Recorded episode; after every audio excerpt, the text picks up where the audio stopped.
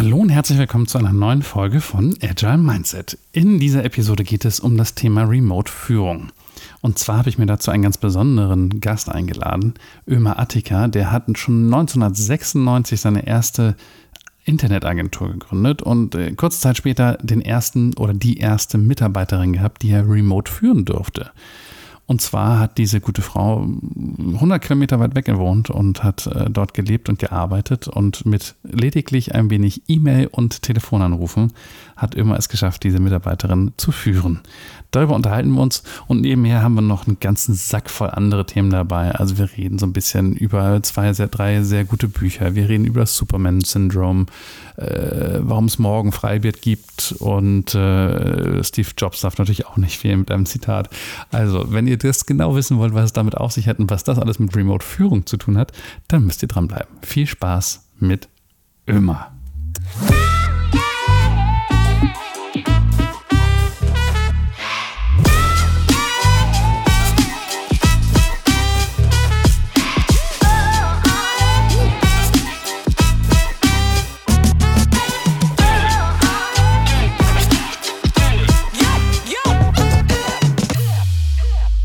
Ja, hallo Ömer. hallo Ansgar. Schön, dich endlich hier zu haben. Ich freue mich sehr. Ömer, ich darf dich mal ein wenig vorstellen, mhm. damit die, die Zuhörer wissen, mit wem sie es hier zu tun haben. Also Ömer Attika, äh, du bist, äh, und darüber kennen wir uns, Keynote-Speaker, mhm. Berater, Autor, Coach, Dozent, äh, alles Mögliche. Und wenn man es zusammenfassen würde, hätte ich jetzt gesagt, sowas wie ein Experte für digitale Transformation. Jo. Und das nicht erst seit gestern. ähm, du hast quasi in der digitalen Steinzeit oder in der Steinzeit, kurz vor der Digitalisierung, oder wie auch immer man das sagen möchte, ähm, hast du schon angefangen. Ähm, also du hast eine der ersten Internetagenturen überhaupt äh, gegründet. Ja. Und ähm, das ist, hat sich weiterentwickelt. 2006 hast du deine äh, Marketingberatung äh, gegründet. Mhm. Nennt sich Click-Effekt. Genau. Und damit, das ist ein klassisches äh, ja, Digitalthema für B2B. Ne? Mhm. Ähm, Leute, wie können sie gefin- gefunden werden, wie, wie, können sie den Auftritt verbessern, etc. pp. Kommen wir gleich auch nochmal ein bisschen zu. Ja. Und äh, deine Zielgruppe sind eben nicht die Influencer oder die äh, Solo-Selbstständigen, sondern eher ne, mittelgroße oder auch große Unternehmen, ja. die digitaler werden wollen und so ein bisschen äh, schauen, was, was, wo können sie Unterstützung bekommen. Mhm. Hm, ich hatte gerade schon gesagt, du bist Autor äh, und nicht nur von irgendeinem kleinen Büchlein, das irgendwo steht, sondern du hast mittlerweile vier Bücher geschrieben, ja. wo ich ja echt großen Respekt vor habe. Und das sind so Titel wie In einem Jahr digital, sehr cooler Titel, sehr cooles Buch. Danke. Äh, das Survival-Handbuch Digitale Transformation, man merkt, man, du hast das so mit Titeln, ne? Mhm. Äh, 30 Minuten digitale Innovation, das ist, glaube ich, aus dieser 30-Minuten-Serie, ne? Genau. Und dann Smart Transformation Hacks ist das jüngste Buch von ja. mir. Äh, letztes Jahr erschienen bei Haufe. Mhm. Und mit Haufe machst du ja sowieso auch so ein bisschen, du hast ja die, deine Online-Kurse, machst du da. Ja. Also man kann von dir, wenn man möchte, eine ganze Menge finden und eine ganze Menge nachlesen und, und, und reingehen in das Thema Digitalisierung. Aber wer natürlich seit 1996 in dem Geschäft ist, dem kann man ja auch eine gewisse Expertise unterstellen. Ja, oder zumindest ein gewisses Alter. Äh, aber ja, das kann man kann sagen. Man also, auch, ja. So, als ich angefangen habe, hat das Internet noch Piep im Telefon gemacht. Äh, und äh, das mobile Telefon, das gab es dann auch erst und von Smartphone wollen wir gar nicht reden. Also ja, es war tatsächlich so äh, kurz nach dem Mittelalter, dass das Ganze anfing. Das war damals noch, da gab es von web.de den Smart Surfer. Kennst du den? Nein, damals war ich in Holland. Ach, du warst in Holland? Ja, ah, guck. Ich habe zehn Jahre in Holland gelebt. Also meine, äh, ich habe äh, nach dem Studium bin ich 94 nach Holland gegangen, habe da zwei Jahre in der IT gearbeitet. Und als ja. mein Chef ne, merkte, der war übrigens auch jung. Ich meine, der war 22 und hatte schon 20 Angestellte. Später hat er seinen Laden mit 300 Leuten verkauft. Also der äh, ganz andere Geschichte. Aber 96 merkte er, ich wurde unruhig, fragte, ob wir nicht eine Internetagentur machen wollen. Das habe ich in, mhm. in, Holland gemacht. 96 gegründet, Artwork. Mhm. Habe das bis 2004, 5 gemacht, bis ich dann verkauft habe. Und äh, mhm. äh, ja, das, das war schon digital. Das waren wirklich die Anfänge. Also Photoshop kam auf sechs Disketten. Ja, du kanntest noch jedes Bit und Byte, das du da verpixelt hast, noch bei Vor- und Zunahmen. Ja, und konnte das äh, gefühlt mitschreiben äh, bei der Internetverbindung, äh, ja. die Nullen und Einsen. Das stimmt, das war ein bisschen wie ein Telex. ähm, äh, du bist aber aus Holland äh, zurück nach Deutschland mhm. und bist äh, nach Freiburg im Breisgau? Ja, das hatte sich mit Familie? Äh, so ja, es gab mehrere Dinge. Also als ich mit äh, Click-Effekt, äh, sorry, mit, mit Artwork so ein bisschen fertig war und das verkaufte, habe ich mich ein paar Jahre mit äh, der neuen Arbeit beschäftigt. Und ich war auch im Verein ja. Neue Arbeit, Neue Kultur mit Friedhof Bergmann, bin mit dem ein paar Jahre um die Häuser gezogen, war in diesem Verein auch Vorstand und der hatte seinen bin Sitz ich sehr neidisch, dass du mit dem so nah warst. Also Gott hab ihn selig, gerade erst verstorben ja. und äh, ein ganz großer, der da von uns gegangen ist. Ähm, da könnten wir auch noch lange drüber reden. Aber ja, entschuldige. nee, da machen wir eine rein. eigene Folge zu, zu New Work, was er davon fand, äh, wie er das sieht, was wir heutzutage machen. Ähm, sicher auch die, die Löcher in, den, äh, in seiner Vision. Also ich fand es super bereichernd. Das war ganz fantastisch. Ähm, ja. Aber eben, 2006 habe ich dann meine Online-Marketing-Agentur gemacht. Das mache ich jetzt seit 15 Jahren. Und seit fünf Jahren mache ich eben auch die Transformation so, wo wollen wir überhaupt hin, so in, in digitalen Zeiten. Ja. Ähm, und, und genau da möchte ich gerne mit dir äh, heute im Gespräch so ein bisschen hin. Du hast diese Agentur nicht nur gegründet, sondern du hast auch relativ schnell, also relativ, hast du halt gesagt, ne, ähm, hier, das möchte ich jetzt nicht alles in Präsenz führen, das kann ich auch gar nicht alles in Präsenz führen. Ähm, wir wollen ein bisschen über Remote-Führung sprechen. Ja.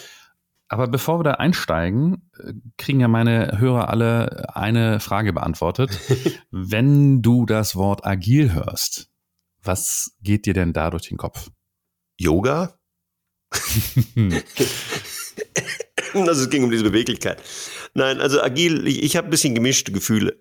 Ich, ich finde die Idee ganz gut, ja, nicht so quer über den Bol äh, Platz zu bolzen, sondern mehr zu dribbeln und nah am Kunden zu sein und versuchen etwas schnell zu lernen, statt diesen strategischen Schlachtplan, an dem wir uns dann drei Jahre abarbeiten, um rauszufinden, dass wir gar nicht dahin gekommen sind, wo der Kunde jetzt ist. Also ja. das, das mag ich. Ähm, andererseits ist es aber auch so abgelutscht, ja, dass ich also von, von dem ganzen Agilisierungswahn äh, auch so ein bisschen ermüdet bin. Ja, also ich halte es eher für eine ein Stück weit eine Selbstverständlichkeit, ja, als dass man da so ein Buhai drum machen muss. Und, und viele von den Dingen so, guck mal, ich habe eine Wand voller bunter Zettel, Gott, was sind wir agil. Ähm, ja, da, davon werde ich dann eher unglücklich. Ja, aber das sagt der, der auf die äh, Bühne geht und sagt, ich spreche über Digitalisierung und das Publikum sagt, oh, nicht der schon wieder. yep, nicht schon wieder. ja, nicht schon wieder äh, Digitalisierung. Das sind, denke ich, äh, gehört genau dazu, ja, weil manche gute Ideen halt immer totgeritten werden. Ja? Egal, ob das jetzt ja. über Coaching ist oder über Reorganisation oder eben Agilität und die, die ganzen verschiedenen Organisationsformen. Also, you name it, you got it. Jetzt gerade ist es Purpose. Alter, ja, also hm. was denn Purpose? Ja, dann, dann, dann kriege ich Simon Sinek und Start with Why und dann kriege ich gleich das zweite Geweih. Ähm, insofern lass uns mal mit dem Interview weitermachen. okay, wir, also für dich ist, ähm, was ich jetzt gehört habe, Agilität ist Dribbeln und nicht nur lange Pässe. Ja. Ah, gefällt mir. Dribbeln war äh, immer eine hohe Kunst. Ja, schon, schon zu alten Zeiten. ähm, aber lass uns reingehen in ja. dein Thema. Wir, wir, wir schauen in die äh, Führung remote. Warum, warum Remote-Führung? Warum sprechen wir darüber? Warum, warum kannst du was dazu erzählen? Naja, weil es damit angefangen habe. Also eben als ich 1996 meine erste Internetagentur gründete und das war halt am eigenen Schreibtisch. Das heißt, der, der Weg vom, vom Frühstückstisch zum Schreibtisch, das waren drei Meter und ich nahm die Teekanne mit, weil, wie sich das gehört, gründet man in der eigenen Bude. Ähm, als ich dann nach ein paar Jahren die erste Mitarbeiterin hatte, da war die 100 Kilometer entfernt. Und der habe ich mhm. ungelogen vielleicht einmal im Jahr gesehen. Ja, also wir haben fast täglich telefoniert Jahr. und äh, es gab E-Mail, ja, Videokonferenzen und so gab es damals noch nicht. Ähm, das war remote und das geht wunderbar. Ja, es ist jetzt nicht so, dass sich da alle so wahnsinnig leicht tun in der aktuellen Situation mit. Warum geht das wunderbar? Ähm, naja, also da habe ich auch viel Lehrgeld bezahlt. Ja. Ich dachte am Anfang, Remote-Führung heißt, ich gebe dem anderen die Möglichkeiten und die Freiheiten und alles wird gut. Ähm, mhm. Damit bin ich mehrfach auf die Nase gefallen. Ja, weil Remote-Führung heißt eben nicht nur äh, loslassen, sondern heißt auch trotzdem oder vielleicht sogar noch mehr Halt geben. Und ähm, äh, ja, das habe ich jetzt in meiner Agentur. Also ClickEffect gibt's jetzt seit 15 Jahren. Und da war ich seit äh, den letzten, weiß ich, fünf, sechs, sieben Jahren war ich im Schnitt auch vielleicht ein, zweimal im Monat in der Agentur. Ja, also sicher die letzten, mhm. äh, jetzt, ich glaube, es sind vier Jahre oder so, also seit ich am zweiten Buch schreibe, habe ich ein eigenes Studio lose von der Agentur, in dem ich arbeite und dann habe ich die Leute halt mal gesehen. Ja, und das reicht dann mal eine halbe Stunde schnacken, ja, so face to face, Quality Time, Kontakt tanken und fertig. Ja, da, da, da kommen wir dann gleich drauf, warum ich das ganz nötig fand. Ja, aber gelernt habe ich, dass Remote-Führung äh, für mich mit Präsenz zu tun hat. Also du musst mhm. nicht ständig dabei sein, aber wenn es wichtig ist, dann musst du schnell da sein. Ja, also dieses Responsive. Wenn sie was haben, dann wollen sie dich haben. Wenn sie nichts brauchen, dann kannst du sie Tage und Wochen lang alleine lassen. Ja, aber wenn mhm. was ist, dann musst du sofort da sein, damit sie das Gefühl haben, okay, er, er spürt mich noch. Er ist da, wenn ich eine Frage habe, wenn es klemmt, äh, bin ich verfügbar. Ich glaube, das ist ganz wichtig. Was, was heißt denn schnell? Innerhalb von fünf Minuten, innerhalb von einer Stunde? Ja, also wir reden über Stunden. Ja, also da dieses okay. ganze äh, instant accessible zu sein, das habe ich meinen Leuten ab. Also wenn ich sage, ich habe es ihnen abgewöhnt, ich glaube, die sind auch ganz dankbar, dass das nicht äh, da sein muss. Jetzt gerade vor ein paar Tagen war ein mhm. äh, Thread auf LinkedIn. Hm, äh, wie kann ich den äh, Leuten sagen, auch wenn ich dir zu späten, zu späten Stunde eine Mail schreibe, musst du nicht sofort antworten, dachte ich. ich bin doch nicht der Sklave meiner Mail. Ja, also eine Mail versuche ich normalerweise am nächsten Tag zu beantworten im Laufe des Tages. Es ist auch nicht so first thing in the morning geht die e äh, Mailbox auf und ich verschwende die leuchtendsten Momente meines Tages damit, irgendwelche Mails zu beantworten. Mhm. Ja, also schnell ist, ich bin da und dass ich mal halt einen Blick drauf werfe und sage, okay, das ist eilig oder ein kurzes, ich melde mich heute Nachmittag oder so, das ist okay. Dafür sind sie meine Mitarbeiter und sie sind mir nahe. Das heißt, die haben einen schnelleren Zugriff zu mir als zum Beispiel die Kunden. Mhm. Das ist wichtig. Ja, wenn sagen, oh, jetzt klemmt's, ja, und äh, man kann mich auch immer noch anrufen. auch das geht. Man kann mit, mit so einem Smartphone auch telefonieren, auch wenn das selten das getan wird. Das ist ja sehr verrückt. ähm, okay, aber also das heißt, äh, wenn jemand ein Anliegen hat, mhm. dann äh, erwischt er dich auch irgendwie im Laufe des, des, des Tages. Also Definitiv. er gerade jetzt abends sich meldet, aber innerhalb im Laufe von 24 Stunden bist du dann Ganz da. Ganz sicher. Normalerweise versuche ich wirklich innerhalb von, äh, sagen wir mal, 20 Minuten bis anderthalb Stunden zu reagieren. Ja, aber ich meine, mhm. die sehen auch meinen Kalender, wenn da ein Termin drin ist, dass ich mit irgendjemand, äh, zum Beispiel mit dem Ansgar am Plaudern bin, ja, dann machen die auch keine Panik, wenn ich gerade anderweitig beschäftigt bin. Aber danach ja. ein, ein, schnelles Lebenszeichen. Ich höre dich, was ist dran, was müssen wir machen? Ja, das, das nimmt schon mal die Hälfte des Drucks raus. Ja, man steht nicht mehr alleine, sondern ein Chef ist da. Ist ganz spannend. Äh, äh, vorletzte Folge mit, mit Eva Schulte-Ausum über Vertrauen gesprochen und ja. da ging es auch so ein bisschen auf ne, Verlässlichkeit ist natürlich auch etwas, was, was, was viel Vertrauen bildet. Ähm, und wenn ich ihm weiß, ich erreiche meinen mein Ömer mhm. innerhalb, also der, der meldet sich mhm. auf jeden Fall und zwar auch zügig dann ist das ja ein, ein, ein Vertrauen und eine Verlässlichkeit, die dann sozusagen gegeben Finde ich gut, auch die, die Unterscheidung zwischen Vertrauen und Verlässlichkeit. Vertrauen ist etwas, das ich geben muss. Ja, ich gehe auch immer in, in, in Vorleistung mit Vertrauen. Ja, aber Verlässlichkeit ja. ist einer der Teile, mit dem ich dieses Vertrauen äh, verdiene und, und ja. festige. Ja, ich muss erreichbar sein. Ja, wenn, wenn der andere das Gefühl hat, ich habe mein Problem, aber der, der Chef, die Chefin hat kein Interesse, ja, dann bin ich schnell in Nöten. Und das muss da sein. Also Verlässlichkeit heißt auch die emotionale Erreichbarkeit. Ich habe ein Problem ja, und ich habe jemand, wo ich hin kann. Und das finde ich ganz spannend, weil wenn wir, bei AG reden wir immer über diese selbstorganisierten Teams und da, da, da, da, da, da. Und genau das ist das Problem, aber wenn ich dann irgendwie so eine Rolle habe, der Product Owner, der mir erzählt, was ich zu tun habe und ich das Team darf aber jetzt entscheiden, wie ich das hinkriegen will, dann habe ich, komme ich echt in Schwulitäten, äh, Entschuldigung, in, in Schwierigkeiten, wenn ich ähm, mein PO nicht erreiche bei einer Nachfrage. Ja? Also ja. wenn ich wenn ich eine Frage habe und ich erreiche den Typen nicht und ich erreiche den zwei drei oh die, das Mädel die, die Frau ja. äh, ich erreiche die Person äh, zwei drei Tage lang nicht dann habe ich echt ein Problem. Ja. Also und dann, das dann, macht man auch nicht. Ja, also außer ich melde mich konkret ab und sage, ich bin jetzt nicht da. Ja, und mhm. dann muss es auch einen deutlichen Plan B geben, wenn es echt brennt, was mache ich dann? Mhm. Ja, also das ist eine Frage von Organisation, aber eben auch hier wieder von Zuverlässigkeit. Du weißt, ob ich da bin oder nicht. Nicht so von, oh, ich dachte, du bist da, ach nee, ich war gerade nicht da. Nee, das, das geht nicht. Ja, genauso wie Achso, wir Urlaub. Urlaub habe ich dir nicht gesagt? Ach ja, nee, sorry, ich kann jetzt nicht. ja, my ass. Also da, dann finde ich, wirst du deiner Aufgabe als Führung nicht gerecht. Ja. ja. also dein Job ist, da zu sein oder eben klar zu machen, wann du und wie du da bist. Ich meine, umgekehrt, ich äh, habe überhaupt keinen Bock, im Urlaub zu arbeiten. Also weder sollen meine Kollegen arbeiten müssen, noch ich. Das heißt, wenn, wenn Urlaub ist, sind die Leute weg. Ja, dann müssen mhm. wir es irgendwie ohne sie hinkriegen. Und äh, wenn du ein bisschen Übung hast, dann bereitest du es ganz gut vor, dann wissen die Kunden auch Bescheid und dann sind zwei, drei Wochen Pause ohne den Menschen auch völlig in Ordnung. Da gibt es auch keine Panik und kein Gegacker, sondern ja, okay, ja, also in 95 Prozent der Fälle kann das liegen bleiben, ist auch gut. Und in 5 Prozent, in dem Aussehen irgendwas explodiert, ja, dann retten wir uns halt mit dem Kunden drüber. Wir sind ja alle auch irgendwie fähig. Ja, das gehört auch und dazu. erwachsen. Ja, genau. Ja. So, dieses Mäh, okay, aber also, es ist nicht mein Job. Ja, äh, also ein bisschen Kollegialität, finde ich, darf man erwarten. Aber jetzt, das war ja schon so ein bisschen gefühlt ein, ein Spezialfall oder wie ich das nennen soll. Also mhm. äh, du bist erreichbar, das ist wichtig. Ähm, ich würde gerne aber nochmal darauf hingehen, das, was den meisten Leuten ja äh, schwerfällt, ist nicht unbedingt erreichbar zu sein, obwohl dies, glaube ich, stark unterschätzt wird, wie wichtig das ist und dass das auch irgendwie ne, ein gewisses wir, strukturiert erreichbar. Wie gesagt, es, es, ist überhaupt nicht nötig, dass ich abends um sieben noch auf irgendwas reagiere. Hm. Ja, ich bin zu Bürozeiten erreichbar. Ja, aber ja. dann halt tatsächlich erreichbar. Weißt du, also wenn du die Fensterrahmen, äh, also den, den Rahmen, deine Zeitfenster klar hast, dann bist du erreichbar. Und nicht, dass ich abends um elf noch reagiere, ach, wir müssen noch was machen, ja, ja, lass uns morgen drüber reden. Ja. ja. Fuck, das zerstört meinen privaten Abend. Das will ich gar nicht, mache ich auch nicht, muss auch keiner. Ja, sehr gut. Aber, die, aber ich glaube, das Problem, was die meisten Leute erstmal haben, und ich habe das Gefühl, das war bei dir gar nicht gar kein so großes Thema, aber das werden wir gleich rausfinden, ja. ist dieses überhaupt abgeben zu können. Überhaupt äh, zu sagen, ja, die ist halt jetzt 100 Kilometer weg und die sehe ich nicht. Ähm, da äh, war das gar kein Problem, weil es von Anfang an so war.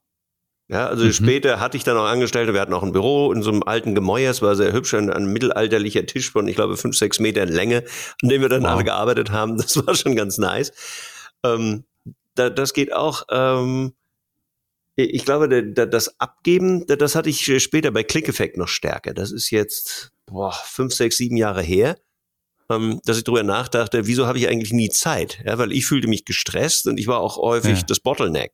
Ja, also die Kollegen haben irgendwas fertig gemacht und ich sollte nochmal drüber gucken. Ja, und dann haben die sich wirklich Mühe gegeben und dann liegt das Ding tagelang, manchmal wochenlang bei mir, bis ich sage, ja, kann weiter. Ja, und das war wirklich schlecht. Schön. Ja. ja also das war einfach scheiße auch in der Führung. Also kann man nicht anders sagen. Das war nicht gut von mir. Und ähm, was mir da sehr geholfen hat, äh, sind die Bücher von Stefan Mehrath. Also der, der, der Weg zum Unternehmer oder so. Ich weiß gar nicht, er hat drei Bücher inzwischen geschrieben, alle so als Parabeln. Ähm, das hat mir gut eingeleuchtet, weil er trennt eben zwischen Fach- und Führungsaufgaben und zusätzlich noch Unternehmeraufgaben. Er sagt, die meisten haben nur Fach und Führung und vergessen den Unternehmer. Und ja. äh, sein Bild dafür ist, naja, es gibt die, die, wenn du durch den Dschungel eine Schneise schlagen musst, hast du die mit der Machete, ja, die dir äh, ackern ja. und hacken. Du hast die, die organisieren, wie die Leute ausgetauscht und verpflegt werden und was mit dem Holz passiert. Und du hast den, der oben im Baum sitzt und guckt, wo wir eigentlich die Schneise hinschlagen. Ja. Ja, und das sind dann eben respektive die Fachkräfte, die Manager und die Führung, also die, die, die, das letzte sind die Unternehmer. Ähm, und dann habe ich Inventur gemacht und habe einfach mal aufgeschrieben, was mache ich denn so im Monat? Ja, also zwei Stunden hierfür, eine Stunde dafür. Und ich kam ungelogen auf 286 Stunden, die ich im Monat etwas machen sollte. ja, schön. Ich bin inhärent faul, das habe ich nie gemacht und insofern äh, war auch deutlich, warum ich immer in Panik war. Einfach nicht genügend Zeit war, um das alles zu machen. Und ähm, dann habe ich das eben klassifiziert. Wie viel davon sind Fachaufgaben, sprich sind Erledigungssachen, die Leute machen sollen, die wissen, wie es geht. Wie viel davon ist Führung und wie viel davon ist Unternehmertum? Ja, und das, ja. ich bin nicht mehr sicher, wie die Verteilung war, aber da war viel zu viel Fachaufgaben dabei. Und die habe ich relativ mhm. schnell und relativ konsequent abgeben können. Das war gar nicht so ein bewusster Prozess, sondern dachte, wenn das eine Fachaufgabe ist, dann liegt die bei der Fachkraft, also meinen Mitarbeitern, mhm. die hochkompetent sind. Und das war so ein Stück von Loslassen. Ja, dann sag ja, es muss nicht nochmal von mir kontrolliert werden. Ja? Mhm. Wenn du kompetent bist, dann kannst du es auch bis zum Ende machen. Also das ist dieses Last Mile Ding. Ja, die sind schon zu 90 Prozent fertig. Wozu soll ich denn meinen Segen drüber sprechen, wenn es eh fast immer gut ist? Ja, und äh, mich aber eben A, Zeit kostet, B, auch eine Verzögerung ist, wenn ich eben diese Woche gerade andere Sachen habe, dann liegt das eine Woche, es ist fertig und ich gucke nicht drauf. Also wie, wie kacke ist das denn? Mm. Ja? Und da war dann zu klären mit den Mitarbeitern, okay, ich würde gerne äh, haben, dass du es ganz fertig machst und es auch an den Kunden gibst. Ja, und was brauchen wir dafür? Also, dass ich erkläre, was sind meine Qualitätsmaßstäbe, wie kontrolliere ich auch ja. zum Beispiel. Und er sagt, guck mal, das ist nötig, kriegst du das hin? Und das haben die hingekriegt und dann war das fertig. Und so sind wirklich, also viele, viele Monatsstunden einfach weggeschmolzen, weil ich gesagt habe, das muss ich nicht. Total unnötig. Ja. Finde ich spannend, weil es, da, da kommt für mich gerade durch dieses, keine Ahnung, Delegation Poker äh, oder die, das Führungskontinuum von, von Tannenbaum, dass ich eben bewusst, mir bewusst werde, mhm. Wo möchte ich denn eigentlich hier mitentscheiden und auf welchem Level? Also in, welch, in, welchem, in welcher Form? Und ich glaube, das ist das, was vielen Leuten äh, die Augen öffnet, wenn sie das das erste Mal sehen, so, ah, ich, es gibt ja verschiedene Stufen. Es ist ja kein, kein Schwarz-Weiß und es ist ja nicht blind vertrauen oder äh, alles alleine machen, selbst und ständig. Ähm, ja, also jeden Finde ich, ja. Find ich spannend. Also da, da war ein zweites Buch, das mir sehr geholfen hat. Ich habe den Autoren vergessen. Das heißt, und mittags gehe ich heim. Ja. Das ist die Geschichte von einem Management-Buyout der Firma, ich glaube, Allsafe Junghans oder so, so ähnlich. Die, die machen Zurgurte und sowas. Kleiner Mittelständler hier im Schwarzwald, 150 Leute. Ja. Ähm, fand ich überraschend. Der, der Stefan Mehrath wohnt auch hier 30 Kilometer von Freiburg entfernt in Bad Krotzingen. Dachte, okay, hier lebt sich's gut. Ähm, dieses zweite Buch, Mittags gehe ich heim, ist eben äh, von den Chefs, die auch gesagt haben, boah, wir haben viel zu viel an der Backe, die Kollegen sind unzufrieden. Und ein Schlüsselsatz war, wenn ein Mitarbeiter kommt und eine Frage stellt, ja, dass mhm. der Chef dann äh, gesagt hat, ja, wie würdest du das lösen? Ja. Also da, das ging so weit, dass äh, selbst der, der Mitarbeiter, wenn er kam, schon ihn angeguckt hat und sagt, oh ja, ich weiß, was du sagst, wie würde ich das lösen? ja. Das finde ich eine gute und wichtige Frage. Ja, also beides. Die eine Seite ist Mitarbeiter, du bist klug, oder Mitarbeiterin D, ja, also bitte nicht keine Sorge wegen der Gender-Sachen. Ähm, aber wie würdest du das lösen? Ich möchte, dass du damit hindenkst. Ja? Aber, ja. das ist genauso wichtig, ich bin trotzdem da, mit dir über deine Lösung zu sprechen. Ja, dass du von mir auch Input kriegst, das scheint mir gut, das ist mir schlecht, daher mache ich mir Sorgen, damit kann ich stehen, dass man eben nicht allein gelassen wird. Weil das ja. ist ein Satz, den ich ernsthaft hasse. Das finde ich also eine, eine zynische Arroganz, wenn Manager sagen, ich will keine Probleme hören, bringen Sie mir Lösungen. Denke ich, ja. Arschloch. Ernsthaft, da, da kann ich, also, also ich kriege hier gleich äh, schlechtes Hautbild, wenn ich dran denke. Ja, weil das ist eben nicht in Ordnung. Wozu habe ich denn dann Führung? Wenn er sagt, ich habe hier ein Problem, das in meiner Option, ich brauche jetzt mal ein bisschen Unterstützung, damit ich das das nächste Mal selber machen kann, dann ist gut. Ja, zu sagen, das ist dein Job und ich, ich sitze hier auf dem Thron und mecker eigentlich nur, wenn es schief geht, ja, dann habe ich keinen Beitrag geleistet. Also das, das nee, überhaupt nicht. Und es ist auch keine Servant Leadership, wenn ich, wenn ich sozusagen nur, nur urteile. Das ist ja genau das Gegenteil. Ja, auch davon. nicht Servant, das ist überhaupt kein Leadership. Ja, das weil das ist einfach Servant. nur dicke Hose auf irgendeinem Posten, den ich nicht adäquat fülle. Also das, das finde ich, also man merkt schon, ja, da, da werde ich unglücklich. Ja, der immer äh, Mann der direkten Worte. Ach, das äh, war noch, die, also ja gut, ich habe gefugt gerade, das war noch relativ gezähmt. Vielleicht kriegen wir noch ein bisschen Alles wildere gut. Sachen raus. Alles gut. Das erste Buch äh, übrigens äh, von Merat, das heißt tatsächlich Der Weg zum erfolgreichen Unternehmer. Ja. Und das zweite ist von Detlef Lohmann. Äh, aber ich werde es in die Shownotes mit reinnehmen. Genau. Ähm, dass, dass die äh, Hörer da rein also selber suchen können. Äh, das vom Merat habe ich tatsächlich auch gehört und ich glaube, ich habe es gehört. Und da fand ich auch, das ist schon sehr lange her, aber er macht ja auch diese Unterscheidung zwischen im Unternehmen arbeiten und am Unternehmen arbeiten. Ja. Und ähm, da kann man sagen, das hast du ja in der Tat ja sehr zum Herzen genommen, dass du sagst, es ist zwar mein Unternehmen, aber ich muss da nicht als beste Fachkraft rumspringen. Oh, das sondern ich kann so überlegen, wo führe ich das Unternehmen hin. Ja, ganz, ganz wichtiger Punkt. Ich kann es ja auch verstehen und ernsthaft, die Fachaufgaben, die machen ja auch Spaß und es ist enorm befriedigend. Wenn ich eine Webseite gebaut habe oder irgendein Problem gelöst, denke ich ja, yes, ja, das ist nicht dieses ganze haarige, verwickelte wie Mitarbeitergespräche und Vertragsgestaltung, der ganze Selch, der einem als Unternehmer so gar keine Freude macht, sondern ich habe was getan. Deswegen kann ich sehr verstehen, dass Gründer gerade, die aus den technischen Ecken kommen, oder auch, weiß ich, auch Mediziner, also, ja, die sagen, hey, ich will äh, Arzt sein und Leute heilen, ja, und nachher bin ich Chefarzt und habe nur Verwaltungskram an der Backe. Also hm. selbes Bild. Also ich kann das verstehen, dass eine Führungskraft sagt, ich möchte lieber das machen, ähm, aber das ist halt nicht dein Job. Ja, und hm. da sich zu lösen und sagen, was mache ich denn dann, das ist okay. Und aber dann zu sagen, ich habe auch die Gestaltungsfreiheit zu gucken, dass die Sachen, die mir, die ich zwar, für die ich verantwortlich bin, die ich aber nicht selber machen will, dass ich die gelöst kriege. Also sagt ja niemand, dass ich Buchhaltung machen muss. Ja, also das habe ich auch gelernt. Ja, irgendwann sagt jemand, ja, immer Rechnung schreiben soll. Ich sage, super, Rechnung liebe ich. Das ist der Moment, wo ich sage, mein Kunde hat mich so lieb, dass er mir Geld gibt. Ja? Ernsthaft, das finde ich einen der besten Momente als Unternehmer Rechnung schreiben. Wenn jemand sagte, immer wärst du ein angestellter Geschäftsführer, dann würden dir deine Gesellschafter schwer ins Kreuz treten, ja, dass du einen Job machst, den jemand anders auch machen kann, für sehr viel weniger Geld. Du bist nicht dazu da, jetzt Word-Dokumente zu formatieren und Zahlen da reinzutippen. Ja. ja. Äh, da musste ich mich von lösen. Ja, jetzt macht jemand anders meine Rechnung, macht das, glaube ich, sogar noch besser als ich, weil sie wirklich genau hinguckt, was wann kommt und so finde ich toll. Oh, Okay, also ein, ein Freudepunkt weniger, aber eben auch etwas weniger auf meinem Teller. Also da, ja. da hinzukommen. Und ich hatte mal ein, ein Seminar mit den Führungskräften an der Fluglinie. Das war sehr nett. Und ich habe über das Superman-Syndrom gesprochen. Ja, was sagt er, das, das schon mal gehört? Nee. Na, das ist so die, die, die Sache mit dem Chef äh, oder der Chefin, ja. Ich glaube, es sind mehr Männer. Ja, der, dieser Mitarbeiter kommt mit einem Problem und der Chef sagt, ich regel das. Ja, und bildlich legt er sich echt das Cape um die Schultern, startet durch, rettet die Welt mhm. und hat hinterher das Gefühl, ach, das war gut. Ja, mhm. ähm, mhm. war es halt nicht. Ja, weil äh, zwei Dinge. Das erste ist der, also mehrere. Also das eine ist, der Mitarbeiter lernt davon nichts. Ja, das mhm. zweite ist, der Chef hat seine Zeit für etwas verschwendet, was er nicht machen sollte. Drittens, der Mitarbeiter wird bequem und sagt, wenn ich das nächste Mal das Problem habe, gehe ich halt wieder zu Chef, weil der findet das toll, der freut sich, alle sind glücklich.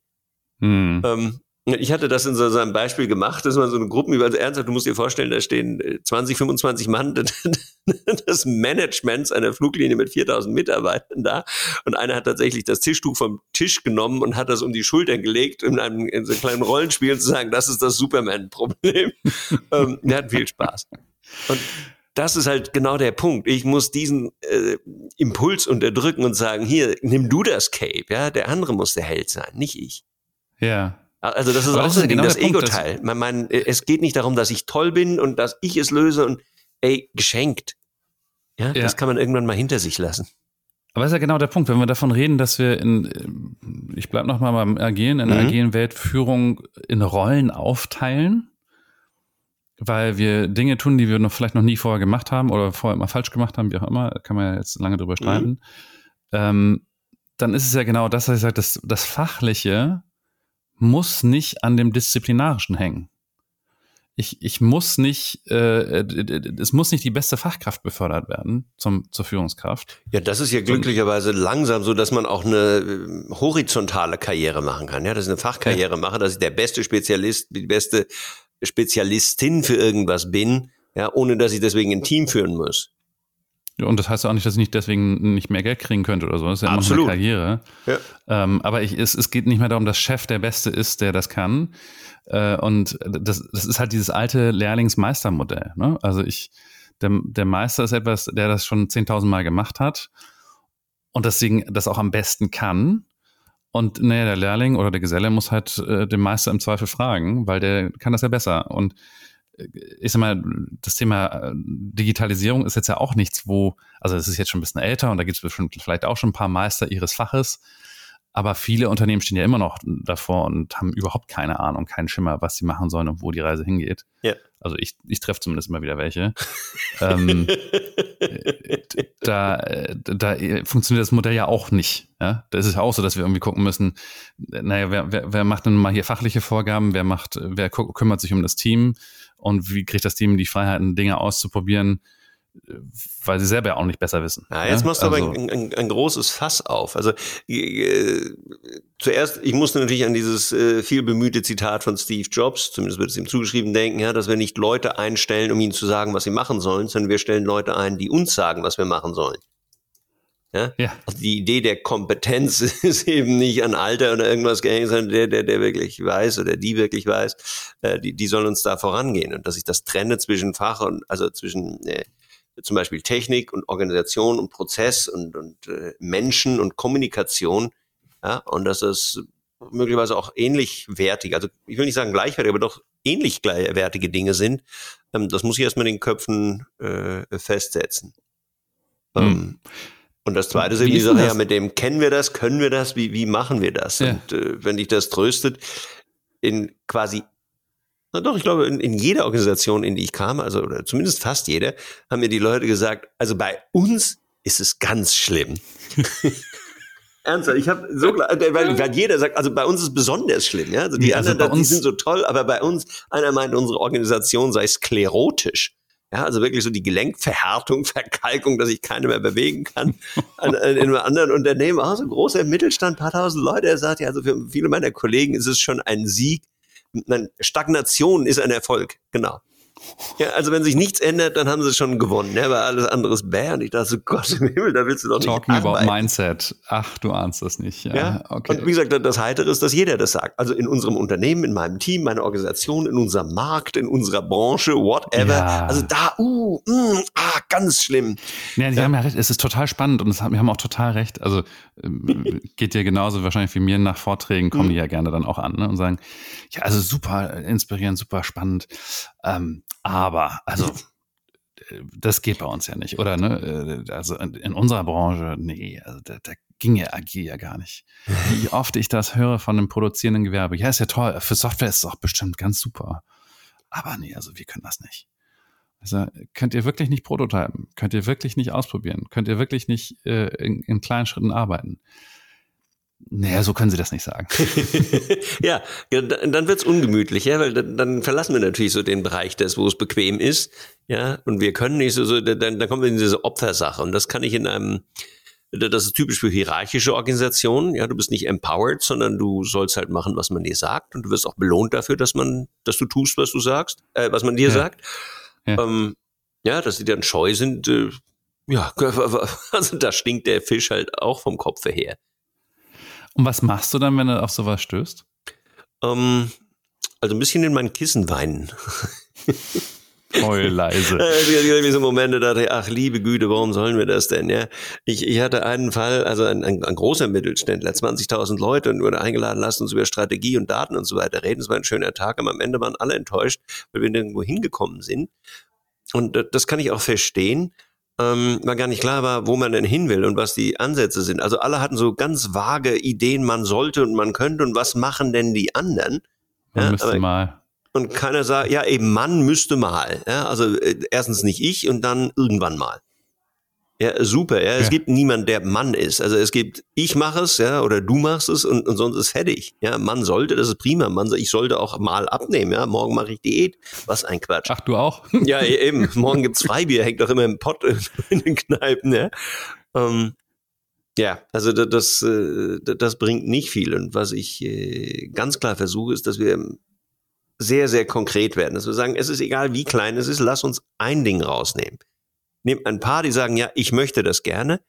Ja, ich kann als ja. Außenstehender ein bisschen dafür sorgen, dass die mehr Kraft, mehr Budget, ja, mehr Reichweite kriegen. Sagen, so, wenn wir das machen, dann müssen wir das richtig machen, dann kriegen sie auf einmal Dinge durchgewunken, die der einzelne Mitarbeitende so nie bekommen hätte. Ja, aber von außen mhm. geht das, weil das ist jetzt ein richtiges Projekt. Und dann äh, versuche ich das zu machen. Also zum Beispiel eben in dem Unternehmen, von dem ich gerade sprach, mit den 20.000 Mitarbeitern, haben wir ein kleines Projekt gemacht, ging es um eine App-Entwicklung. Und da sind wir dann durch. Also wirklich, wo äh, stehen wir äh, am Anfang, wie machen wir die Konzepte, wie finden wir Anbieter dafür, weil es war ein relativ technisches Problem, ja, also so mit mhm. KI und äh, Bilderkennung und weiß, also pretty funky, aber ein sehr guter Use Case, also ich darf nicht drüber reden, weil ich fand's toll. ähm, mhm. Und dann eben mit den, äh, mit einem kleinen Team da durchgegangen, damit die wissen, wie sie in Zukunft selber machen. Ja, da, damit sie beim nächsten Problem da so kommt, sagen, ja, bin there, done that. Ich weiß, worauf ich achten muss und ich ziehe das durch.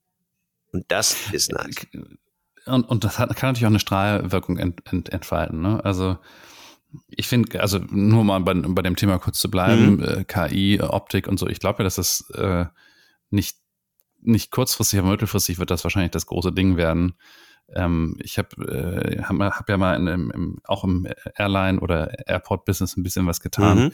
Und stolperte darüber eine Lösung, äh, wo eine KI besser in der Lage war, oder fehlerfrei in der Lage war, Koffer an, nur am Aus, anhand des Aussehens zu erkennen. Also ich habe einfach nur den Koffer mhm. nur angeguckt und gesagt, das ist Immers und das ist Ansgars. Ja. Ohne Tag, ohne äh, äh, irgendwas dran. Mhm. Sondern einfach, ne, der hat die und die Farbe, der hat da und da einen Kratzer, das ist der von immer. Ja. Und das fand ich super spannend, weil diese ganze AirTag-Nummer ist, also diese, oder AirTag, das ist, sorry, das ist Apple, aber diese, diese Tag-Nummer mhm. mit den, mit den Strichcodes dran, ist ein Riesenproblem in der ganzen Branche. Die mhm. Dinger fallen ab, die gehen kaputt, die sind nicht lesbar. Da sind die äh, Strichcodes von den letzten drei Jahren dran. Ja, es ist ein Riesenthema. Und die Amis haben es teilweise gelöst, dass sie RFID-Chips da reingebaut haben, was natürlich ganz cool ist, weil sie irgendwie auf einen Klick irgendwie 200 Koffer einlesen können mhm. und genau sagen können, wo der ist.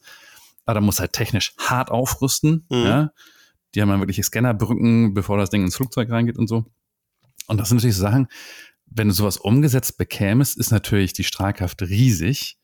Ähm, aber ist es das, was man braucht, wenn man mit so einem Thema anfängt, dass man sagt, ich brauche etwas, was besonders funky, besonders viel Glitzer hat? Oder äh, wie muss ich mir das vorstellen? Weil du sagtest jetzt gerade eben, ja, wir haben da was mit KI und Optik gemacht. Ähm, war das so, dass du gesagt hast, du hast das rausgenommen, was irgendwie die, die, größte Strahlkraft hatte, oder ist das gar nicht von Belang gewesen? Mm, also Strahlkraft ein Stück weit schon. Es gibt ein, ein ganz wunderbares Buch, ich habe die Autoren vergessen, Finn Golding und ähm, Hayden Shaughnessy oder so ähnlich, bin ich ganz sicher, irgendein so schottischer Name, nein, irischer, glaube ich. Und der, der ist gerade auch vor zwei Tagen verstorben. Ich weiß nicht, alle Guten gehen gerade. Ähm, aber ich fühle mich noch gut, danke.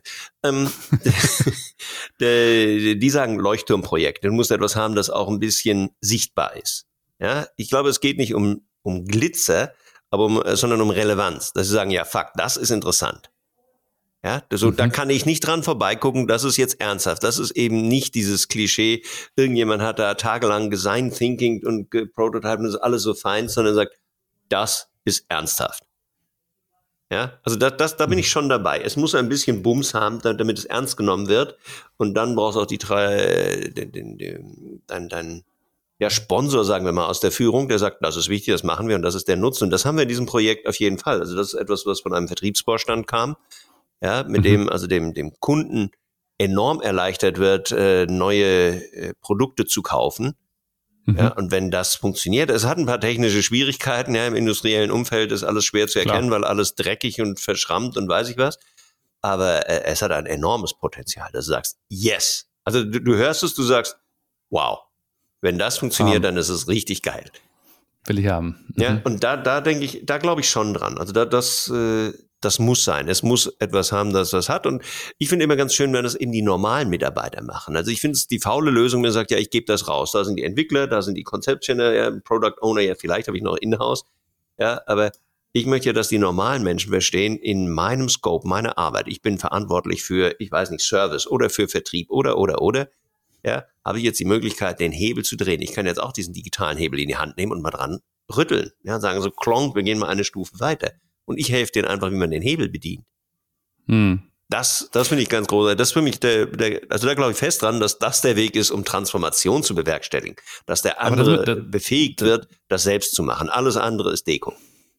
Da sind wir aber jetzt an einem Riesenthema dran. Also äh, wie, wie, wie kriege ich die Veränderung denn hin? Und ich glaube, da wollten wir auch noch heute so ein bisschen drüber gesprochen, zumindest haben mhm. wir es mal uns auf dem Zettel aufgeschrieben. Jo. Es ist eine natürliche Überleitung. Ähm, wie kriege ich das denn hin? Also du hast jetzt gerade gesagt, du hast ein, ein äh, was war das? Äh, Sklerose? Nee, was war das? Sklerose. Äh, Sklerose. Ja. Ich äh, danke. Äh, ein, ein, ein Unternehmen mit Sklerose. Es war ähm, übrigens ein, ein sehr, also ein weltweit operierender äh, Chemie- und vor allem Pharmakonzern, mit dem das Wort fiel. Und wir waren mit der Forschungsabteilung. War also insofern war das Wort wahrscheinlich naheliegend für die Leute. Äh, wir wollen trotzdem gar nicht wissen, wer das nein, ist. Nein, nein, das sage ich auch nicht, aber es ist nur bemerkenswert. Wir wollen, wir wollen unsere Pillen noch in Ruhe ein, einnehmen können. Ähm, aber jetzt, jetzt haben wir hm? also ein Unternehmen mit Sklerose. Ja. Und äh, du gehst hin und ja, du führst jetzt nicht unbedingt Agilität ein, bei dir geht es um, um digital. Ähm, trotzdem ist es eine, eine, eine vergleichbare Veränderung. Also es, trotzdem ist es, geht es ja um um grundlegende Dinge anders machen. Es geht jetzt nicht darum, dass ich irgendwie einen Urlaubsantrag digital ja. einreiche, sondern äh, da geht es ja bei dir schon ein bisschen drüber hinaus. Es ist jetzt nicht reine Digitalisierung. Digitalisierung gibt es ja schon seit, keine Ahnung, ja. 20, 30 Jahren. Mhm. Es geht da ja um ein bisschen was mehr. Da geht es schnell auch mal um Geschäftsmodell, da geht es um andere Produkttypen und Dienstleistungen. Da sind echt große, große Veränderungen mit dran. Was ist denn dein Erfolgsrezept, um so eine, so eine Veränderung zu initiieren und dann auch erfolgreich bis zum Ende durchzukriegen? Die strategische Zange oder ja, Klammer. Was ist die Zange? Die strategische Zange, was ist das? Das klang da jetzt dramatisch. Ähm, ja. Der, der, Punkt ist, du musst beides haben. Du musst von oben und von unten dabei sein. Und wenn du beides, nicht beides schaffst, dann, dann verpufft es. Weil, wenn die Führung irgendwas faselt, habe ich auch schon gesehen, wir machen dies und das und äh, die Masse darunter versteht überhaupt nicht, worum es geht, ja, dann ist es meh. Ja, und umgekehrt, hm. wenn da unten irgendjemand vor sich hin digitalisieren oder transformieren oder agilisieren will, ja, und das interessiert oben keinen, ist genauso meh. Hm. Ja, also entweder du bleibst unten im Schlamm stecken oder oben vom Winde verweht. Ähm, ja, lass uns ein paar Metaphern. Ne? Ich nenne das äh, äh, das Trilemma. Wir haben ein Trilemma des Unternehmens und wir haben ein Trilemma der Mitarbeit. Also Trilemma, das ist so ein teures Wort. Also Dilemma kennt jeder. Ja, ja. ihr seid heute also auch noch ein Trilemma, ein dreiseitiges Problem. Ja, also nicht nur essen wir heute Pizza oder Burger, sondern essen wir Pizza, Burger oder Chinesisch. Um, ähm, und äh, das Trilemma des Unternehmens sind drei Sachen. Das sind äh, Technik, Geld und Leute. Das heißt Technik, ja. was für eine Technik brauchen wir denn? Weil das verändert sich wie Sau. Ja? Also irgendwie wird ja jedes Jahr was Neues durchs Dorf getrieben und dann ist es total hot und nächstes Jahr ist wieder total tot. Ja, wann muss ich auf den Zug aufspringen? Wie kann ich das äh, verstehen? Wann muss ich es machen, wann nicht? Also das, das, tut weh, das muss ich irgendwie regeln. Ähm, mhm. Die Gelddiskussion, wann zur Hölle verdiene ich denn auch Geld damit? Ja, und das ist eine Kunst. Da gibt's keine festen Regeln, ja, weil manchmal musst du wirklich sehr viel Geld reinstecken. Ich kenne ein paar sehr erfolgreiche Digitalisierungsprojekte, die gefühlt irgendwie beim fünf- bis zehnfachen des ursprünglich geplanten raus sind, was die Kosten angeht. Mhm. Und die Firma trotzdem sagt, ja, das machen wir. Es ist ein Familienbetrieb, die sagen, ja, das ist uns wert. Das sind dann halt statt zwei Millionen 20 Millionen oder so und dann muss es halt da rein. Aber das ist, also, lass uns ganz kurz bitte ja. bei dem Punkt bleiben. Ich finde den super ja. wichtig. Ich, ich habe selber zwei, drei Kunden, ähm, die die EBIT-Margen von 30, 35, 40 Prozent und höher fahren. Uh. Mit ihren analogen Produkten. Mhm. Und denen habe ich nun versucht zu erklären, dass sie digitaler werden müssen. Und dann kommt natürlich die Frage, ja, kriegen wir damit denn auch 40 Prozent EBIT? Und die Antwort lautet nein. Also mal eben so aus dem Stand 40 Prozent versprechen kann ich gerade ja. nicht. Mensch, Ansgar. Und dann sagt der Vorstand, nee, dann will ich das nicht. Also ein Anfall von, von Ehrlichkeit gehabt oder so. Wie willst du denn ein Unternehmen missionieren? ähm, nein, also lass mich nachdenken. Also die, diese, also das Problem ist mit der Geldfrage. Ja? Wenn du sagst, wann verdiene ich Geld und wenn du ihm nicht hoch und heilig versprechen kannst, dass ab nächstem Jahr die, die Investition zurückverdient, ja, dann machen sie es nicht. Das kann man machen. Ich halte das für einen Haltungsfehler. Ja, ein paar Dinge zahlen sich eben erst in ein paar Jahren aus. Ähm, mhm. Und ja, also ich bin ja auch Unternehmer und ich sehe Geld auch als Treibstoff. Ja, also einen Teil meines Geldes verbrenne ich, um auf Tempo zu kommen. Ja, ich werde Fehler machen, ich werde Dinge machen, die in, der, in die Hose gehen. Ja, aber nur so komme ich überhaupt in Bewegung. Ja, wenn ich hoch in die Stratosphäre will, dann muss ich eine Menge Zeug verbrennen, um dahin zu kommen. Mhm. Und das sinnvoll und gesteuert zu machen und nicht diesen Startup-Wahnsinn, so je, höher deine Burn-Rate, ja, desto besser ist dein, dein Growth irgendwas. Und so, also das, da sind wir wieder bei diesem Wellendinger zwischen diesen Extremen von ich mache nichts, was nicht auch Geld bringt und ich haus mal raus, irgendwas wird kommen. Ähm, da zu jonglieren, das, das erfordert starke Nerven und den Willen, das zu tun. Ja, ja. Also wenn ich den nicht habe, wird es halt schwierig. Und wenn ich Pech habe, dann ist es halt ähm, Ne, ich traue mich nicht, du traust dich auch nicht. Am Ende haben wir Mikado, ja, so der, der sich zuerst bewegt, verliert und alle anderen machen halt gar nichts. Mhm. das ist schwer. Ja, also da haben wir äh, Technik, wir haben den Geldteil und das dritte ist eben die Menschen. Wie kriege ich denn die Mitarbeitenden dazu? Ja, und ich sage, ich mache jetzt irgendein so Innovation Lab in Berlin in den Hackischen Höfen, ja super dann hast du 2000 Leute irgendwo auf der Schwäbischen Alb sitzen, die keine Ahnung haben, was das soll. Und die ganzen mhm. tätowierten Bartträger mit ihrem Tischkicker, ja, die haben überhaupt keine Relevanz für den brav schaffenden äh, Reihenhausbesitzer. Und natürlich sind das Klischees, ja, aber ich finde, man muss die auch ernst nehmen. Ja, weil das, das ist ein Stück der Realität. Und ich finde es ganz dumm, den einen oder den anderen lächerlich zu machen oder zu verachten. Ja gut, aber ich meine, Käse schrieb in seinem Silicon Germany oder welches Buch das da mhm. war, sagte er doch, ich brauche das, ich muss das haben, ich muss doch mein eigenes Startup haben, ich muss irgendwie. Ähm, jein. Also, also du manchmal hast du eine Organisation, da kriegst du zu Hause nichts gebacken. Ja, also wenn ja. du dann irgendwie zwei Räume abtrennst und sagst, das ist jetzt unser ne, ja, Spielzimmer, dann machst du ein paar bunte Möbel rein, die berüchtigten bunten Zettel, noch ein paar, äh, weiß ich, was da, was da hin muss, Nerf Guns verteilen. Ja, und dann gehen dann alle Woche gehen dann die, die Touristen da durch und sagen, oh, das ist aber das Innovation Lab, das sieht ja super aus. Ja, am besten noch Pepper, diesen kleinen Roboter rumfahren lassen und sagen, boah, ganz weit vorn.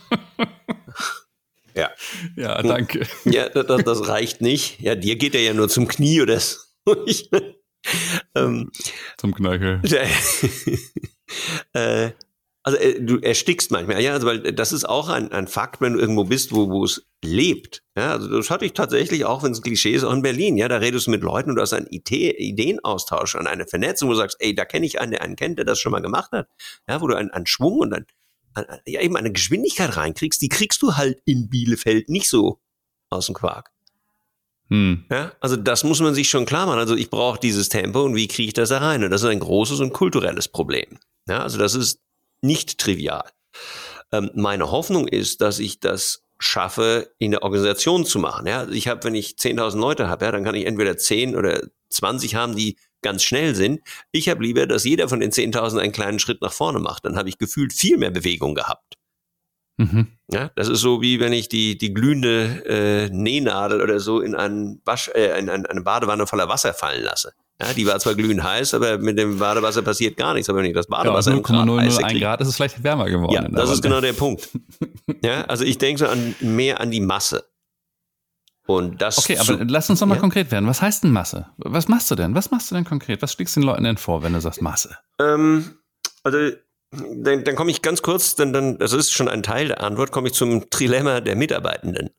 Ja. ja. Weil deren Frage ist, was, wie und warum. Ja. ja. Und nur wenn ich alle drei Antworten habe, dann kommt da Bewegung rein. Das heißt, als erstes was? Also wir, wir sollen agiler werden. Sagen wir mal, was heißt denn das? Was soll ich denn jetzt anders machen? Hm. Ja, also was mache ich konkret morgen anders als heute? Weil, ja, sei mal kreativ, am besten Freitagnachmittag, zwei Stunden oder noch besser am Samstag, weil dann stört deine Arbeitszeiten nicht. Äh, my ass. Ja, das funktioniert nicht. Also auch wieder so eine Form von Zynismus. Äh, ja, sei bitte kreativ und lass uns auch die Früchte deiner Arbeit ernten, aber arbeiten bitte in deiner Freizeit. Ja. Ähm, also das Was muss klar sein und da muss ich auch den Führungskräften helfen. Was heißt denn das? Also was machen wir jetzt und warum machen wir das? Also was, dann wie, wie geht denn das? Okay, ich soll ein neues Produkt, ich habe eine Idee, ja, ich möchte gern äh, testen, was mache ich denn dann jetzt? Ja, also mhm. wie, wie baue ich denn einen Prototypen oder wie komme ich an Kunden ran? Wie mache ich ein ordentliches Interview, um den, den Prototypen zu testen, dass ich auch belastbare Antworten habe? Das ist ja alles Methodenwissen, das nicht mhm. jeder hat. Mhm. So, das muss ich verfügbar machen. Ich komme auch gleich daran, wie wir das machen. Und das letzte ist natürlich, warum, warum soll ich das machen? Ja, ich mache meinen Job gut, ich werde dafür belohnt, ich kriege Gehalt, alle haben mich lieb. Ja, jetzt mache ich was anderes, nächstes Mitarbeitergespräch. Ja, dieses Jahr sind die Zahlen nicht so toll, aber ich habe doch da und da kreativisiert. Ja, wenn es dann heißt, ja toll, aber deine Zahlen sind einfach 20 Prozent schlechter, deswegen dieses Jahr keinen Bonus. Ähm, mhm. dann war es das mit der Kreativität. Ja, weil dann mache ich wieder. schnell sogar, ja. Ja, also das Warum muss ich deutlich machen. Warum ist es für das Unternehmen gut und warum ist es für den einzelnen Menschen das Richtige? Und das werden sicher ja. nicht alle wollen, ja, aber zumindest die, die wollen, sagen, das ist gut für dich und ich belohne das auch. Und das muss nicht Geld sein. Ich finde Incentives in, in materieller Form fast immer schädlich. Ja, ja. aber eine Form von Anerkennung. Ich bin froh, dass du das machst. Ich sehe, was du tust. Ich wertschätze das. Das ist, was wir brauchen. Und dann, mhm. dann kann das was werden. Ja, gibt es ja genügend äh, Studien zu, ne? Kahnemann mit seinem Thinking Fast and Thinking Slow ist ja, ja or Think Slow, I don't know ähm, hat es ja auch wieder aufgeführt, ne? was, was passiert, wenn man Leute mit Incentives irgendwie durch die Gegend schickt und was passiert, wenn man sie wegnimmt und so. Also ja, ganz dumm Also Incentives, äh, ja, lass uns da nicht reingehen, aber ist eine Kackidee. Ja. ja. Also de, de, das Wort hier ist Wertschätzung. Ja, das kann auch mal materiell sein, aber der andere will sich gesehen fühlen. Ja. ja. Ähm, nein, zurück. Aber was ich brauche, ist eben die Möglichkeit, das zu machen. Und das heißt, ich muss den Führungskräften erstmal Halt geben, weil wenn oben sagt dahin, ja, und unten fragt warum, ja, und in der Mitte steht die, ich weiß auch nicht, ja, dann haben wir sie verloren. Also sprich, den Führungskräften müssen wir Antworten liefern. Warum das gut? Dass sie das nicht nur gehört haben und genickt haben, sondern verstanden. Dass sie zu Hause am Abendbrottisch auch der Familie erzählen können, ey, wir machen jetzt das und darum, darum finde ich das gut. Da sind wir aber, entschuldige, ja? ich weiß, das ist so ein Nerv bei dir, dass mit seinen etwas platten Aussagen er nicht immer nur Respekt bei dir bekommt, aber Simon Sinek mit Start with Why ist da jetzt aber nicht ganz falsch, ne? Doch. Ja. Doch, er ist generell falsch. Ich kann ihn nicht leiden. Wie jemand mit so dünnen Dingern so berühmt werden kann. Also aus mir spricht der nackte Neid. Der Neid. Ja, völlig. Ja, okay, aber lassen wir es.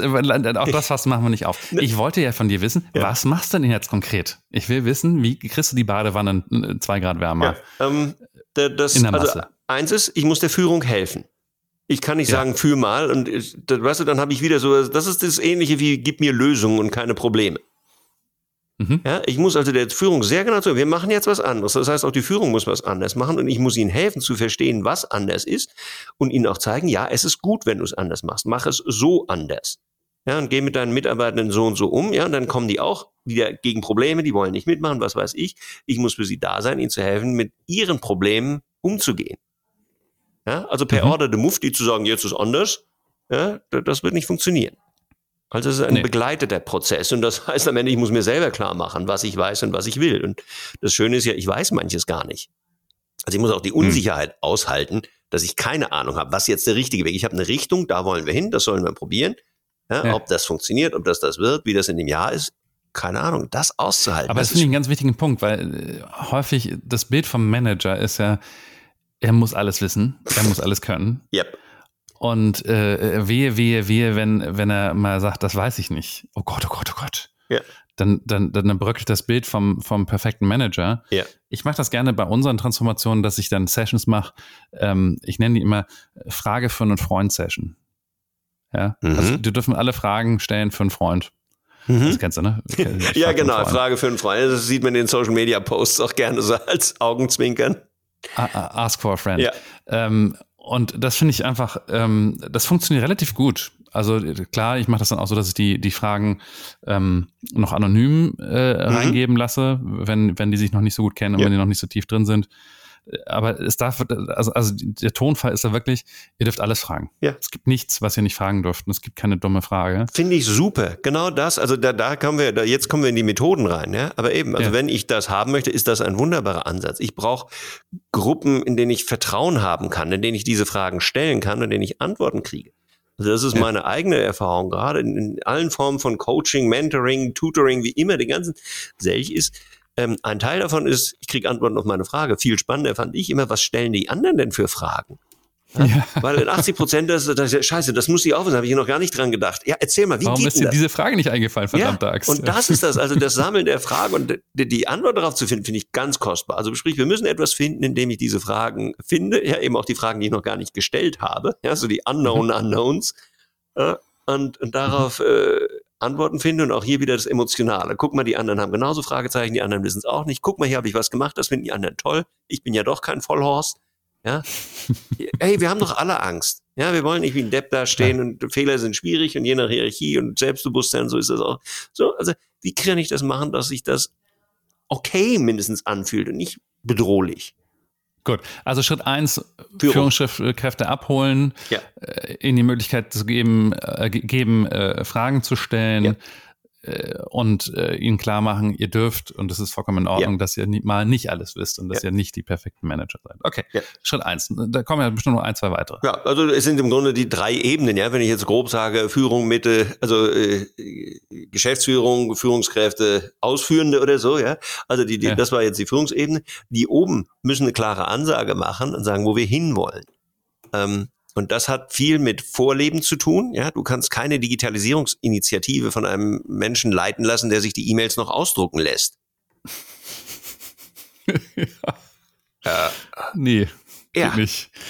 So, ja, also wir machen jetzt mal digital. Ich habe Dinge, äh, also es gibt Dinge, die sind dann sehr unerfreulich, ja, und wir müssen dafür sorgen, dass sie erfreulich werden. Und dass du mit einem Beispiel vorangesagt, ich nehme das ernst und das, was ich von euch fordere, mache ich auch, weil ich kann auch nicht den anderen sagen, ja, aber wir müssen jetzt agiler sein, wir müssen auch unseren CO2-Fußabdruck senken, ja, aber bitte, ich brauche meine äh, neueste S-Klasse. Hm. Äh, nee, ja, also. Ja, aber es, es funktioniert versteckter. Es, es läuft dann ja so, dass diese Leute sich dann ein Hybridfahrzeug äh, leisten, mhm. aber es nie, nicht ein einziges Mal an der Elektrotankstelle hängt. Ja. Ja? Weil ist ja kacke. Da, aber ich tue, also eben, also da geht's drum, ich muss das Gefühl haben, sie meinen es ernst und das muss sichtbar sein. Ja, das heißt, ich brauche Klarheit in der Führung, wer was, warum und das ist schwer, weil manche können es auch einfach nicht. Da muss ich einfach zugeben, hey, ich bin der CIO, ja, ich kann unsere IT-Systeme am Laufen halten, ich kann das auch noch zehn Jahre machen, aber ich habe keine Ahnung, wie ich die Organisation verändere. Hm. Ja, also ganz wichtiger Punkt, wer soll es denn sein? Ja, der CEO oder die CEO, ja, die hat das Geschäft zu führen, die muss äh, die Aktionäre glücklich machen, die muss die äh, den Markt in China vor whatever, die hat keine Zeit für diesen Transformationskäse. Ja, der, der IT-Mensch, äh, der ist dem nicht gewachsen. Ja, der CFO, der ist ja manchmal noch über dem ITler, ja, der ist ein Zahlenmensch. Wie soll der eine Organisation bewegen? Und die HR-Abteilung ist, ja, manche Zyniker sagen, HR steht für hardly relevant. Ja, die nimmt eh keiner ernst, weil das so, oh. so Bäume umarmer sind. Ja, lass uns einen Stuhlkreis machen und drüber reden, wie du dich fühlst. Ja, hilft mir oh, auch. Da habe ich aber schon ganz, ganz andere, aber egal, lassen wir das, ja. ja, rechts und links. Also, also man muss, Der COO muss das stemmen, oder was? Ja, nee, der, der muss ja den Laden am Laufen halten. Also ich weiß, du kannst einen CDO machen, also du musst überlegen, wie kriege ich das ja. denn rein, weil es ist tatsächlich etwas originär Neues. Ja, unsere ja. Organisation war auf so viel Change eigentlich nicht vorbereitet. Ja, und die meisten Change Management Initiativen sind auch so äh, tralala. Ähm, und wie machen wir das denn jetzt? Aber in der Tat, einer, einer der Kunden, an den ich vorhin gedacht habe, mit diesen Wahnsinnsmargen, die haben tatsächlich ein CDO gegründet. Das war tatsächlich, mhm. also die Stelle äh, äh, ins Leben gerufen, äh, die besetzt mit einem ganz fantastischen äh, externen Interimsmanager, der dann sozusagen einen intern aufgebaut hat, der das dann übernommen hat. Also mhm. das war wirklich ähm, lehrbuchhaft gut funktioniert hat das. Äh, das klingt Aber auch wie ein Weg, der das sein kann. Und da muss ich auch sagen, also das, das ist auch ein undankbarer Job. Ja, weil ja. der CDO, also ich habe ein paar kennengelernt, ja, und die kriegen den ganzen Dreck ab, um den sich keiner gekümmert hat. Ich nenne das immer die Fugen, die Ritzen und manchmal sind das ja ganze Schluchten zwischen den Abteilungen, zwischen den Silos. Ja. Ja. hier war ein, ein Hersteller, die produzieren irgendwas, die müssen äh, zweimal im Jahr die Preislisten liefern. Das machst du aus 26 Ländergesellschaften und die kommen alle nicht hin und hinterher. Ja, und jetzt sagt er, wir sind Lieferant. Die Großhändler listen uns aus, weil wir nicht die, die Preislisten haben. Ja, aber ja, wer ist denn jetzt zuständig? Die Ländergesellschaft, die Salesabteilung, die Produktion? Ja, keiner weiß es. Ja. Er ist der Arsch, weil E-Commerce läuft nicht, weil so. Ja, ja. Aber also, nochmal zurück zu dem Thema. Also ja. ich, es äh, gehört ja auch eine Menge Mut dazu, ähm, sich als CXO ja. äh, hinzustellen und das zu tun. Ich finde, es gibt aber auch coole Beispiele. Ich habe neulich ein, ein Beispiel mitbekommen hier aus Hamburg. Gruner und Ja, großer hm. Verlag äh, und der Stern gehört, da, ja, gehört dazu. Und ähm, der, der Geschäftsführer vom Stern hat gesagt, übrigens, ich weiß nicht, was ob es eine Woche war oder ein Monat, ich hm. bin mir gerade nicht mehr sicher, aber das lassen wir mal einen Monat, um es mal ein bisschen drastischer auszudrücken. Ich bin nur noch über Teams erreichbar. Ich werde Outlook nicht anmachen. Ich werde keine E-Mails lesen. Mhm. Und äh, oh, das kann er doch nicht machen. Das geht doch nicht. Das, das, das kann er doch nicht machen. Wie, wie soll das denn funktionieren? Ja. Ja. Und hat die Leute damit gezwungen, in eine echte asynchrone äh, äh Kommunikation zu treten, nämlich chatten. Na gut, E-Mail ist auch äh, asynchron. ja, aber aber äh, E-Mail ist halt immer so monolithisch. Ne? Ich habe hier, hm. boom, hier kommt hier kommt die lange E-Mail mit einem großen Verteilerkreis und mit äh, CC äh, und BCC nochmal an 20 weitere Leute. Und äh, klar, das kannst du natürlich auch machen. Du kannst natürlich auch in Teams irgendwie ein großes Team einrichten oder einen großen Chat einrichten, wo dann 20.000 Leute das auch kriegen. Macht aber keiner. Nee, ist ja gut. Also ich finde es einen sein. Schritt in die gute Richtung. Ich finde es jetzt nicht so bemerkenswert, sagt, damit habe ich jetzt eine digitale Transformation gemacht, aber so ein wunderbares Beispiel für Vorleben.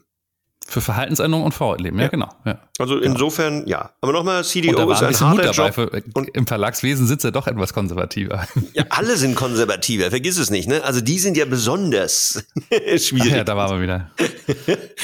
so, ähm. also jetzt haben wir, wir haben jetzt den, den Vorstand, er muss das Vorleben Leben, er muss äh, mutige Entscheidungen treffen. Wir ja, gesagt, und er muss kommunizieren. Das ist noch so ein Aspekt, der auch gerne vergessen wird. Ja, ja. ich habe einen, einen Geschäftsführer erlebt, das war so ein kalter Fisch ja, und er sagt, wir machen jetzt Change Management und wir haben ein neues CM und irgendwas, also der ganze Vertrieb wird anders aufgestellt. Das hat ihn einen Scheißdreck interessiert. Ja, da sagt er, wir machen das. Die hatten den ganzen Zirkus mit Change Managern und Grüppchen und dem ganzen Salat, aber keiner hatte irgendwas zu sagen. Es war einfach nur, mach das. Ja, also Zucker um die bittere Pille, aber das fand ich falsch. Ja, also ich muss so ja. kommunizieren, dass die anderen auch dem folgen können. Also der zum Beispiel der HR-Verantwortliche bei SAP, ich vergesse seinen Namen, ähm, irgendwas Ausländisches, ein super sympathischer Mensch, denke ich, der ist sichtbar.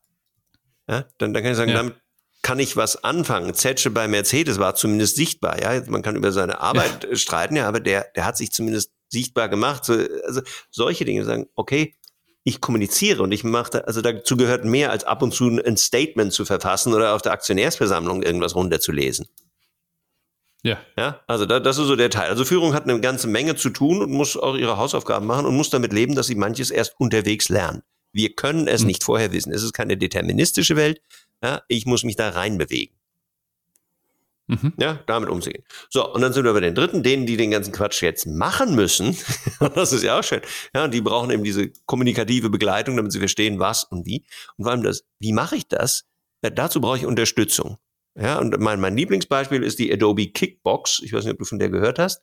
Nee. Also Adobe kennt man von Photoshop und den, den ganzen anderen äh, Bildverarbeitungs- und Verschönerungstools. Ähm, ja. Und die Kickbox ist eine Initiative zur internen Innovation. Und das ist eine rote Schachtel, die kann sich jeder Mitarbeitende holen, egal auf welcher Position, du kriegst die Schachtel. Ja, sagst, ich habe was, kriegst das Ding immer. Was das Wichtigste da drin ist ein, eine Schablone. Wie kriegst du eine Produktidee so weit, dass wir sie beurteilen können? Also wirklich so ein grafisch aufgearbeitet. Erst machst du das, das musst du konzipieren, das musst du aufschreiben. So, das sind die Schritte. Ganz einfach, das kann fast jeder. Mhm. Ja, dass ich meine Erklärung habe, was mache ich denn jetzt mit meiner Idee? So, und das äh, sagen auch, wenn du das durchgemacht hast, dann gibt's hier einen Prozess, da kommst du mit der Idee hin, das ist das Team, das das bewertet, ja, bereite ich so darauf vor, dann gucken wir weiter. Also sprich, ich habe eben nicht dieses betriebliche Vorschlagswesen, so ich mache einen Zettel und schreibe den in, in, in den Briefkasten rein. Also Nee, sondern ich habe. Vorschlagswesen 2.0. Also ja, das, das, ist auch so. Ja, da, da hast du ja meistens den Briefkasten direkt auf dem Mulchschlucker montiert, ja, dass sich da keiner mehr Mühe machen muss. Ähm, äh, nein, aber da, da, da sind noch drei Dinge drin, die ich ganz spannend fand. Das erste war ein, ein, ein Schokoriegel, ja, weil dein Hirn läuft auf Zucker. Das zweite war ein, ein Starbucks-Gutschein, ja, weil ohne Koffein keine Kreativität, fand ich auch gut. Das dritte war eine Debit-Card für 1000 Dollar. Er sagt, meistens brauchst du ja irgendwelchen Kleinkram, ja, irgendwas kaufen, vielleicht eine Stunde Entwicklung oder irgendein Gerät oder so. Hier ist die Karte, kauf, was du willst. Also wenn du kannst, leg die Bons dazu, aber du musst nicht vorher äh, Freigabe holen. Ey, die Buchhaltung hat sich echt gequält, um das durchzukriegen, äh, zu machen. Aber es ist einfach, ich vertraue dir 1000 Dollar an, damit du da aus dem Quark kommst, weil wenn ich für die 200 Euro, die du für irgendeinen Kleinkram brauchst, wenn du den Raspberry Pi kaufen sollst, ja, dann hol ihn doch. Ja. Also ich habe diesen ganzen Prozess enorm verschlankt und ich habe ein Vertrauen ausgenommen. Sie sagen, du brauchst es auch nicht belegen. Ich vertraue dir, mach das.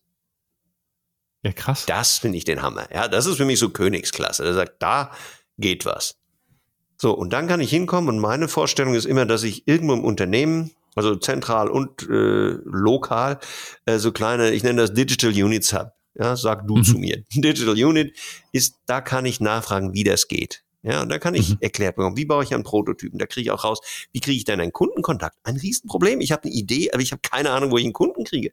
Hm. Wer hat hm. denn Kundenkontakt? Ja, der Vertrieb, ha, ha, ha, ha. Der Vertrieb sitzt zweimal im Jahr beim Kunden und muss ihm was verkaufen. Der hat gar keine Lust, über irgendwas zu diskutieren. Hm. Ja, das Marketing, hoho, Kunden, dann, ja, die machen Marktforschung. Wer, ja, irgendwelche 300 Seiten gelogene Reports, ähm, auch nichts. Ja, also da muss ich ganz viel ändern und das kann so von unten bis Mitte passieren. Ich sage, ja, das muss wirklich durchlässiger werden und ich brauche dafür Geld und ich brauche Macht. Das wird so gern vergessen. Ja. Ich brauche die Macht zu sagen, ja, das machen wir. Hier sind die Mittel, das kostet, das machen wir. Das ja, finde ich ganz wichtig, weil dieses ganze Goodwill, ich hab dich lieb Zeug, ja, nee, reicht nicht. Äh, das war jetzt konkret. Das war sogar sehr konkret. ähm, immer, wir sind schon über die Stunde drüber. Ähm, du wirst das kürzen müssen. Nö. Äh, äh, nö. okay. Und ich schneide auch nicht groß rum. Ich schneide auch keine Ass raus und keine sonst was. Äh, Mache ich einfach nicht. Jo. Äh, ich würde trotzdem gerne zu, zu, zu einem Abschluss kommen. Erstmal vielen, vielen Dank äh, für all die äh, großartigen Dinge, über die wir gesprochen haben, vom keine Ahnung, am Unternehmen arbeiten, über Vertrauen in die Mitarbeiter und erreichbar sein bis hin zur Adobe Kickbox. Ich glaube, da waren jetzt echt ein paar coole Sachen mit dabei. ich habe ja eingangs schon gesagt, man kann dich finden im Bücherregal. Ja.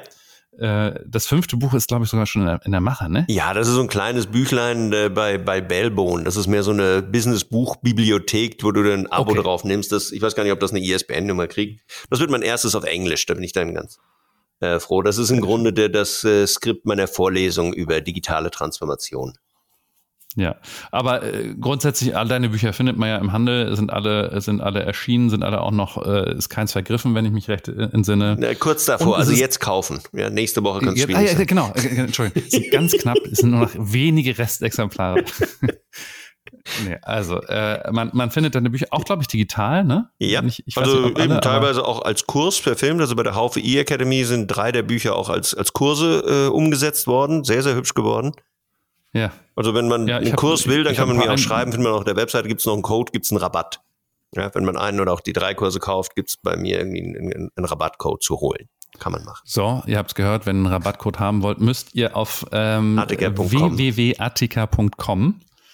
Äh, da, da, kriegt ihr einen Rabattcode. Mhm. Dann ähm, wenn jetzt jemand sagt Digitalisierung, dann müssen wir mal ein bisschen, ne? Äh, ich habe aber jetzt keine Lust, hier gleich den, den äh, Artikel komplett zu buchen. Du machst ja auch Keynotes, mhm. das ist ja auch vielleicht auch nochmal, sei auch nochmal erwähnt.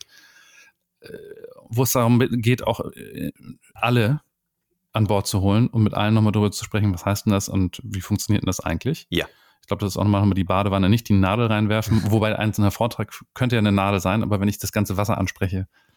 Ja, es äh, geht in, von bis, ja. Also es gibt ja. Führungskräfte, Schulungen, es gibt Kundenevents, es gibt Mitarbeitersachen, ja, wo wir dann mehr so ein äh, äh, irgendein ein Open Space oder sonst was haben. Also es gibt verschiedene Formate, in der man mich holen kann, um so einen Impuls reinzugeben. Und äh, das Schönste ist, dass die meisten Leute ganz äh, zumindest inspiriert sind, weil ich glaube, weil ich sie ernst nehme. Ja, wenn einer sagt, ich habe keinen Bock auf digital, dann sage ich nicht, ja, du bist jetzt aber doof oder irgendwie zurückgeblieben, sondern sage ich, kann ich komplett verstehen, ich auch nicht. Ja? ja. Und dann können wir von da aus weitergehen, warum das so ist und was vielleicht auch noch interessant sein könnte. So, aber da wollen wir nicht zu viel verraten, ein bisschen. Keine Sorge. Ähm, und wo kann man dich persönlich kontaktieren? Wo erwischt man dich? Also am einfachsten auf LinkedIn. Das ist so mein, mhm. Mein Business-Netzwerk, wo ich zu Hause bin und sonst äh, per E-Mail. Und sehr also. aktiv, by the way, ja. Bitte? Und sehr aktiv. Äh, ja. tolle Posts, die du da. da ginge immer noch mehr, aber ab und zu. Also da findet man ziemlich viel von dem, was ich denke und arbeite. Ähm, ja. Und ansonsten mehr schreiben. Also auf artiger.com sind alle Adressdaten, findet man das meiste über mich, sonst äh, schreibt mir, dann machen wir einen Telefontermin oder irgendwas. Also wir kommen zusammen, wenn man will, äh, kann man gern mit mir reden. Fantastisch. Immer ein, ein letztes Wort der Weisheit an unsere Hörer.